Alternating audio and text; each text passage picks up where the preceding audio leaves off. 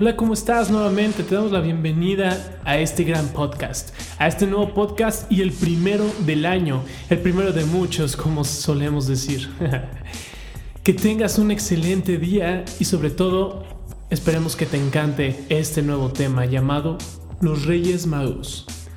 Así es, los Reyes Magos han sido una gran gran, gran, gran controversia a través de lo que si existieron, si fueron reyes, si se llaman Melchor, Gaspar y Baltasar. Bueno, ahora sí que no te preocupes. Tenemos una respuesta para ti exactamente. Una respuesta de la cual probablemente hayas leído, escuchado por otro lado. Pero esto, esto es la verdad. ¿Existieron? Quédate y averígualo.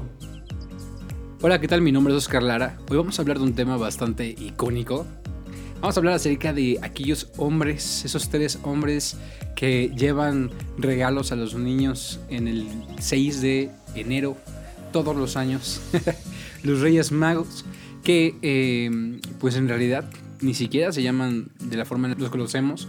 No existe precedente o no existe alguna base histórica en que nos hable verdaderamente que, que uno, que hayan sido reyes y hayan sido magos y segundo, que eh, se llamaban Melchor, Gaspar y Baltasar. Así que, pues es, un tema bastante controversial, eh, incluido con el señor Panzón de Navidad, pero hoy vamos a hablar específicamente de los Reyes Magos y acerca de lo que la palabra dice. En Mateo 2 eh, podemos ver su aparición cuando nace Jesús, cuando por primera vez Dios hecho hombre, eh, viene en forma de, para la redundancia, hombre, un niño, un bebé, y este eh, nace en los lugares más, más eh, pobre o más indecente que, se podía encontrar en ese momento en, Belén.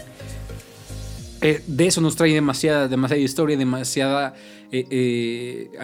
analogía y, y demasiado cosas por meditar, pero Hoy específicamente acerca de los Reyes Magos eh, vamos a investigar quiénes son estos hombres. El primer punto es que los eh, Reyes Magos, famosos Reyes Magos Gaspar, Melchor y Baltasar, ni siquiera se llamaban así. No existe, como mencionaba, un hecho histórico o, un dato basado en, algún manuscrito o, algún este, dato de la gente eh, en donde se haya mostrado cuáles eran los nombres de estos tres hombres. Y asimismo, eh, si realmente eran magos o reyes o, qué eran. Entonces, la palabra dice que estos eran tres y eran, eran magos, pero en realidad aquí en Mateo 2 eh, menciona a ellos mientras estaban estudiando, porque en realidad su término mago viene por hacer hechos científicos. Hacían experimentos científicos como los que tú y yo conocemos últimamente en los hacks de TikTok. Eh, incluso mejores para su época. Y pues para ellos era, eh, era bastante este, significativo, e, e, era bastante eh, eh, impresionante y es por eso que los llamaban como magos. Pero en realidad eran científicos que aplicaban la ciencia y hacían experimentos con ella, además de estudiar las estrellas. Entonces también eran astrónomos. En Mateo 2 dice, cuando Jesús nació en Belén, en días del rey Herodes, vinieron del oriente a Jerusalén unos magos, como te decía diciendo, ¿dónde está el rey de los judíos que ha nacido? Porque su estrella hemos visto en el oriente y venimos a adorarle. Ahora, pero ¿cómo se enteraron estos reyes?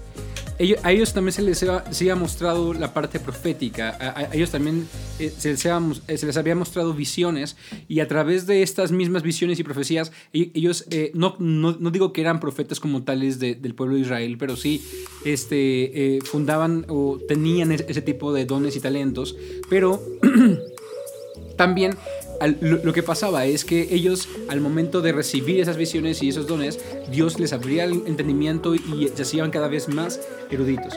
En, esto estamos leyendo en Reina Valera en 1960, pero si vamos a Nueva Traducción Viviente, vamos a ver otra eh, interpretación de las escrituras. Dice, por ese tiempo algunos sabios de países del oriente llegaron a Jerusalén y preguntaron. Como les decía, en realidad no eran magos, sino que la interpretación es que eran sabios. Donde está el rey de los judíos que acaba de nacer. Vimos su estrella mientras salía y hemos venido a adorarlo. Astrónomos, científicos, sabios. Entonces, es muy importante entender Eh, claro que se celebra e, esto no solamente para hacer regalos y para hacer festividades y partir la rosca y los, tamales en, en febrero, pero poder entender este tipo de cosas nos ayuda también a entender el contexto histórico y la importancia del nacimiento de Jesús.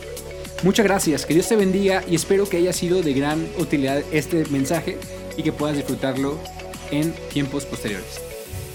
No olvides seguirnos en las redes sociales.